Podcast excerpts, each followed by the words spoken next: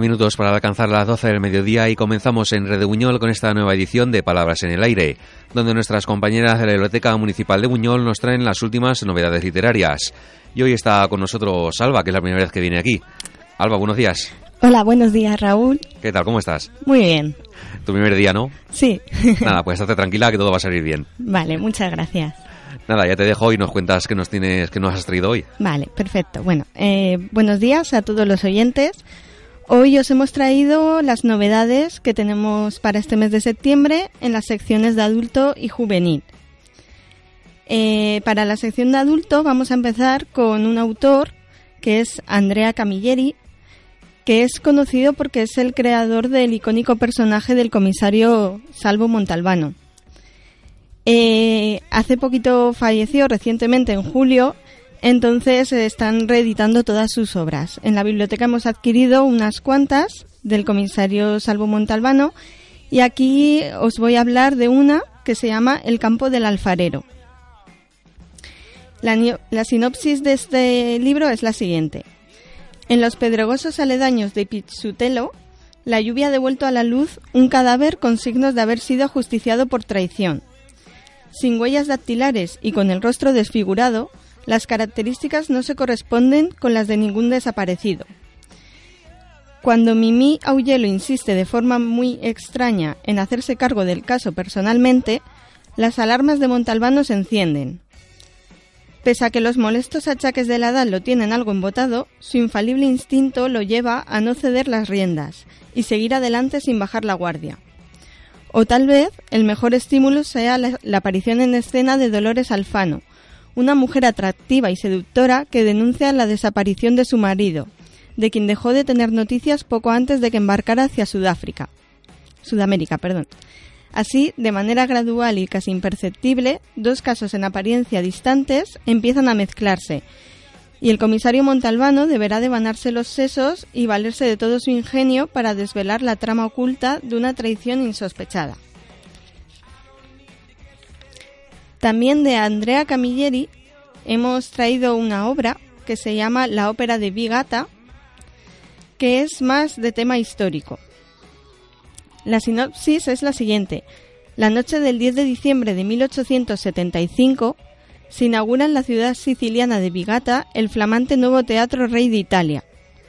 Eugenio Bortucci, el prefecto milanés que dirige la ciudad con mano de hierro, se ha salido con la suya y ha conseguido programar para su primera función, a pesar de la oposición de todos los vecinos, la desconocida y mediocre ópera Il Virraio di Preston. Mientras por las butacas las insinuaciones se multiplican y los rumores más malintencionados empiezan a circular sin freno, el espectáculo muy pronto se acaba convirtiendo en un desastre. La soprano lanza un grito monstruoso, el pánico se apodera de la sala y el desconcierto es total, lo que desencadena una historia de intrigas, asesinatos y revueltas que nos transporta hasta el complejo universo siciliano de la segunda mitad del siglo XIX. Se trata de una obra que está inspirada en un hecho real, traza un fresco magistral de Sicilia con un lenguaje hilarante, rico, irreverente y festivo. También en el género de la intriga hemos traído un libro de una autora que se llama Cristina Higueras, que es una actriz y productora de éxito que ha compaginado en los últimos años su trabajo sobre las tablas y delante de las cámaras con la creación literaria. La obra que, de la que vamos a hablar se llama El, el error de Clara Ullman, cuya sinopsis es la siguiente. ¿Dónde está la frontera ética de la investigación médico-científica? Si alguna vez la doctora Clara Ullman se hizo esta pregunta, pronto encontró la respuesta. No hay límites, porque la moral es algo que ella decidió dejar atrás en su niñez.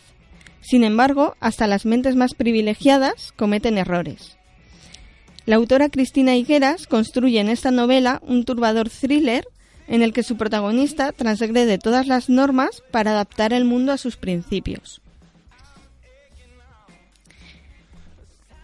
También en el género de intriga hemos traído una novela que se llama Una bala con mi nombre, de la autora Susana Rodríguez Lezaún.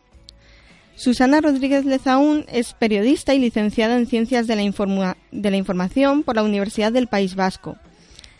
Ha trabajado en varios medios de comunicación y además es correctora y editora de manuscritos originales y traducciones. Trabajo que junto a la creación literaria han hecho posible que dedique su vida a los libros. Una bala con mi nombre tiene como protagonista a Zoe Bennett, que tiene una vida anodina y rutinaria. A sus 40 años es una mujer seria, solitaria y con un pasado triste, que se refugia en su trabajo como restauradora en el prestigioso Museo de Bellas Artes de Boston. En una aburrida fiesta para conseguir donaciones, conoce a Noah, un jovencísimo y atractivo camarero con el que casi sin darse cuenta inicia una locada y tórrida relación. ¿Demasiado bonito para ser verdad? Eso parece. Una noche, Noah la convence para que visiten el taller de restauración cuando el museo ya ha cerrado sus puertas. Horas más tarde, la tranquilidad de su vida estalla en mil pedazos para convertirse en un peligroso torbellino de avaricia y violencia donde no podrá fiarse de nadie ni de nadie, y que despertará en ella unos instintos y una fuerza de voluntad desconocidos hasta entonces. La verdad que estas novelas de intriga tienen muy buena pinta pero también hemos traído otras de otros géneros y hay una que nos ha parecido muy interesante que trata temas de hoy. La autora es Alejandra Parejo y la obra se llama Una familia normal. Alejandra Parejo es una autora jovencita, nació en 1990, es licenciada en publicidad y comunicación audiovisual y ha trabajado como copywriter y guionista para agencias y marcas de todo tipo. A los 29 años publicó su primera novela, que es Una familia normal, que es la que hemos traído a la biblioteca.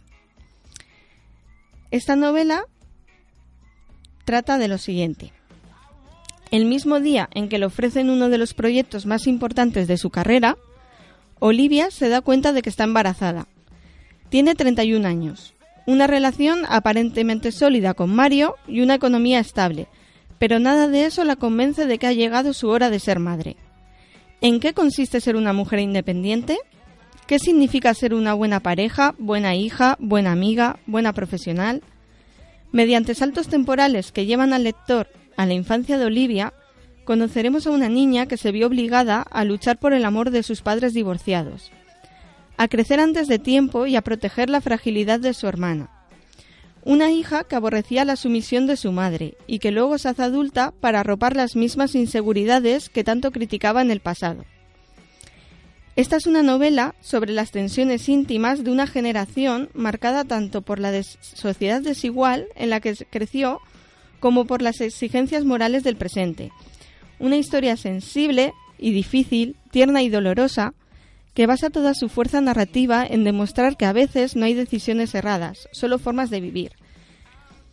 Esta novela la hemos querido traer a la biblioteca porque realmente es, es un tema muy actual y creo que hay muchas mujeres que en la actualidad pues se encuentran con, con esta difícil decisión de formar una familia, combinarla con el trabajo, con su ascenso profesional y la verdad que es una de las novelas que yo creo que va a tener bastante éxito. También tenemos a una autora que se llama Yoconda Belli, que nació en Nicaragua, ha ganado bastantes premios, tanto en, en poemas, en la categoría de poemas, como en narrativa, y nos trae una novela que se llama Las fiebres de la memoria. Las fiebres de la memoria es una novela de amor, misterio y aventura, una mirada íntima al reto de reinventarse una identidad y aceptar una segunda oportunidad.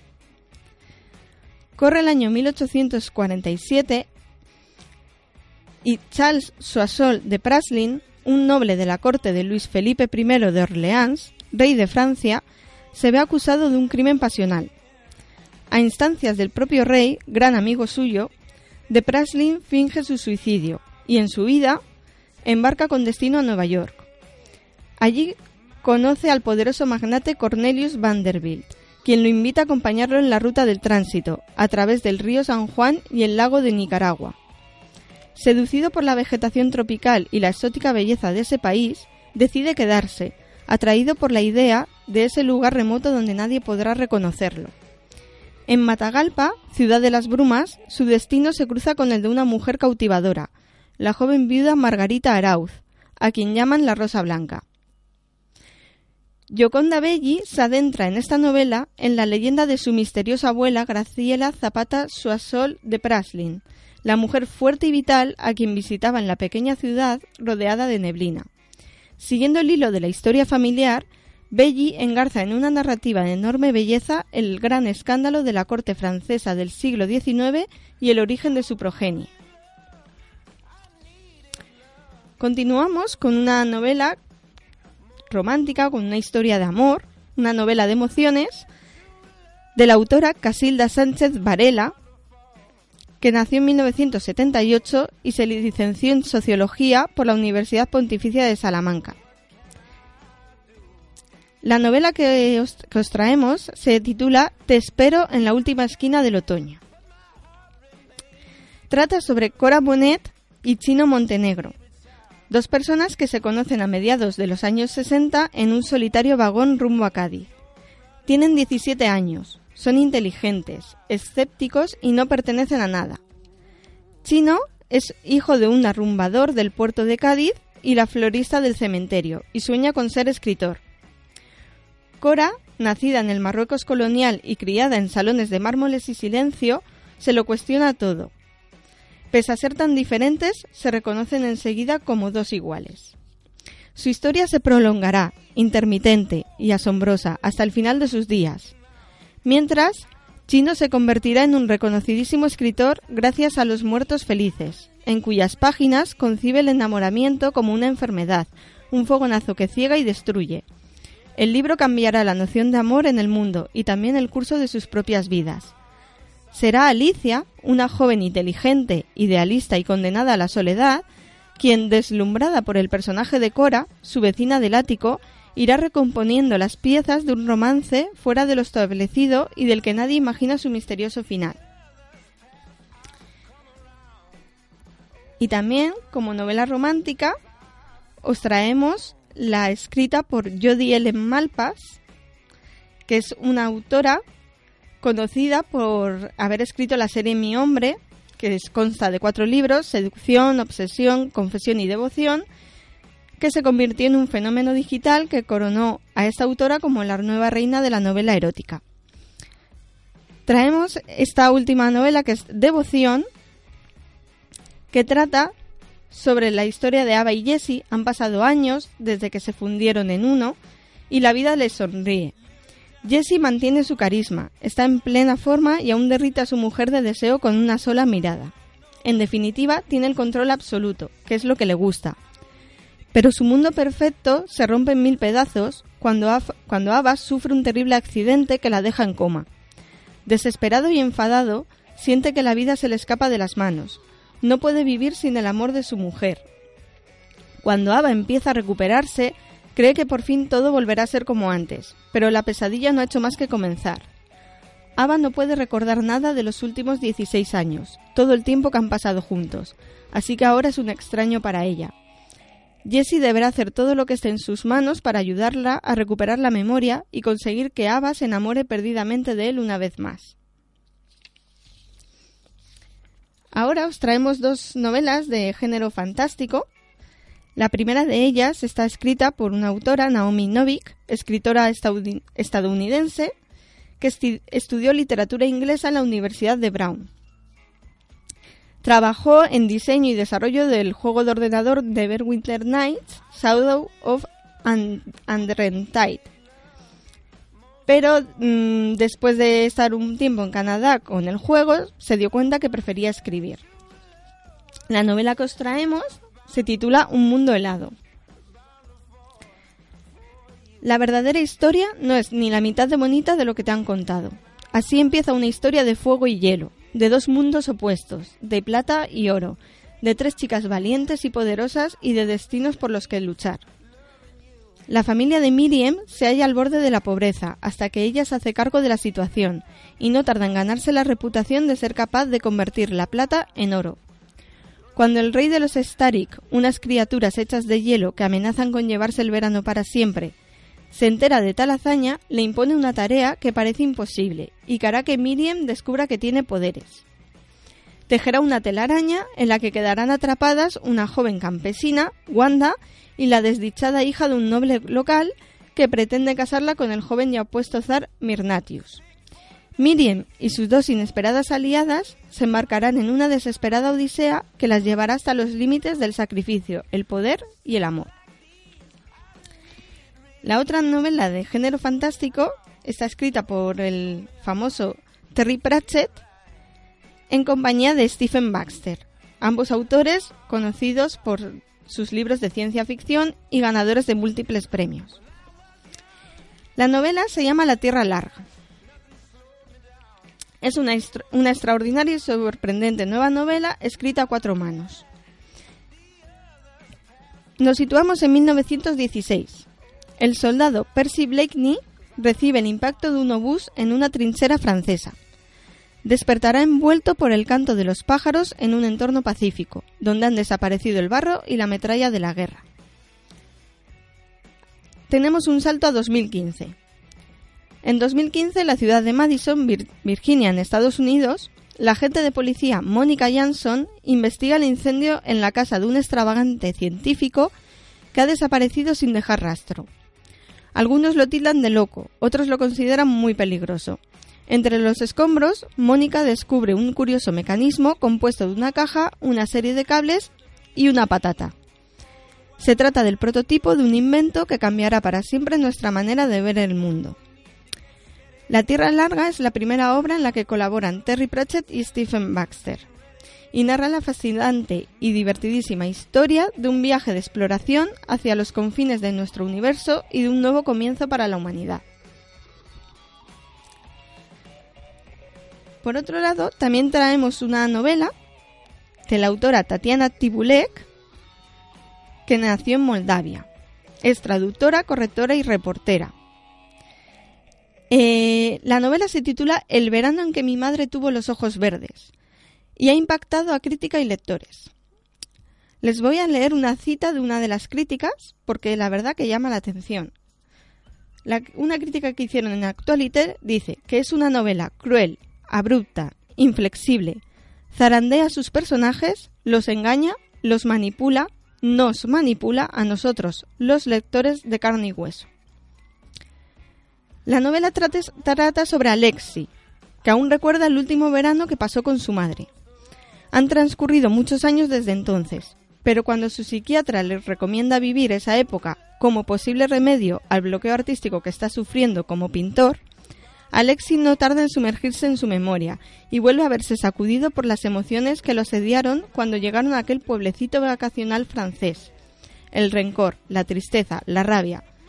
¿Cómo superar la desaparición de su hermana? ¿Cómo perdonar a la madre que lo rechazó? ¿Cómo enfrentarse a la enfermedad que la está consumiendo?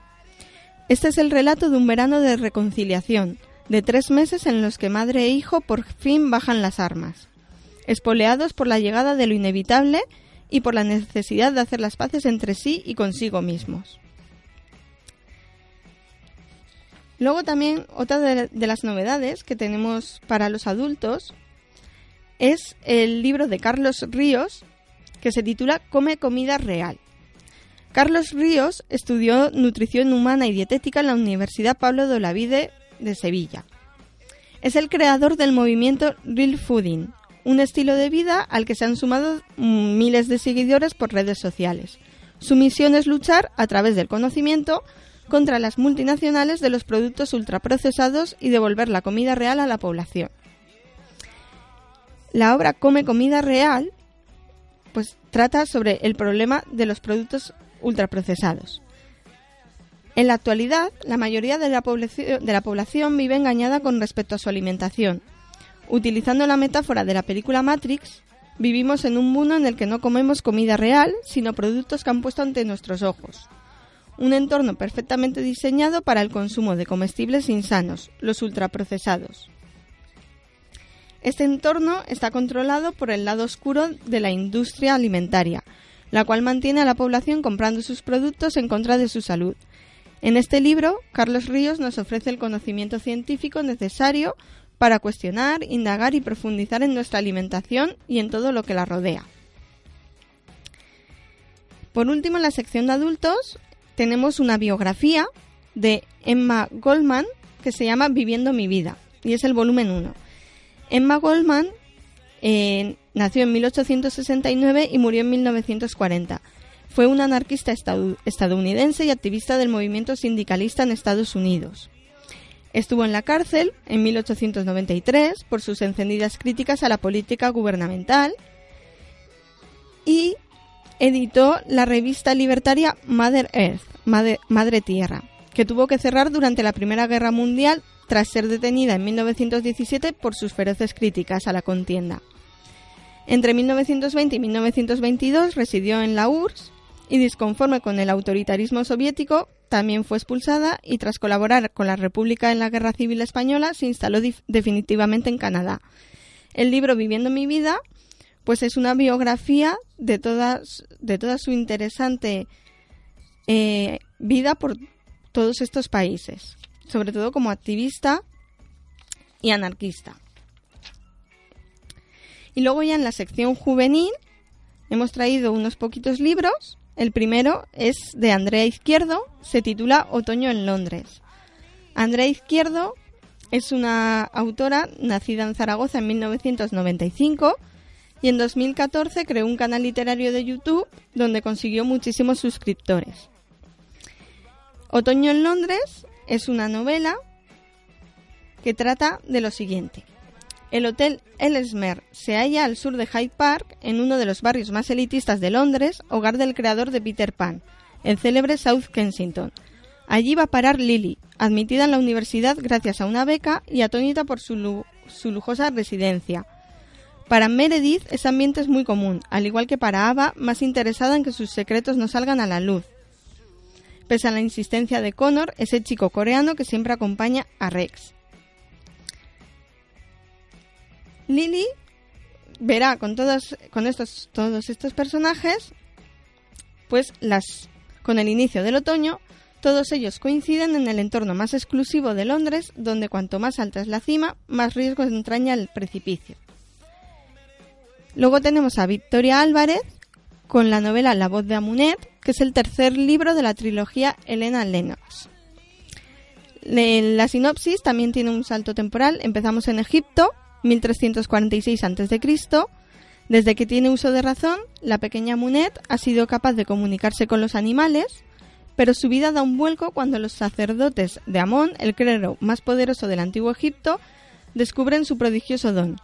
Convencidos de que es la pieza que necesitaban en su rompecabezas político, se la llevan al templo de Ipet Sud, donde comenzará su formación como hechicera al servicio de la familia real. Egipto 1799 después de Cristo. Cuando el ejército de Napoleón Bonaparte se hace con el control del Cairo, la banda de ladrones a la que pertenece Sahin recibe el encargo de asaltar una antigua sepultura del Valle de los Nobles. Lo que Sahin no sabe es que en esa tumba se encontrará con algo mucho más inquietante, el espíritu de la propia Munet, atrapado durante más de 3.000 años y sediento de venganza. Desde ese momento, sus existencias se entrelazan de manera inevitable en un juego de poder enmarcado en el entorno de Bonaparte, sustituyendo el azul del Nilo y el oro del desierto por el rojo derramado en las calles de París revolucionario.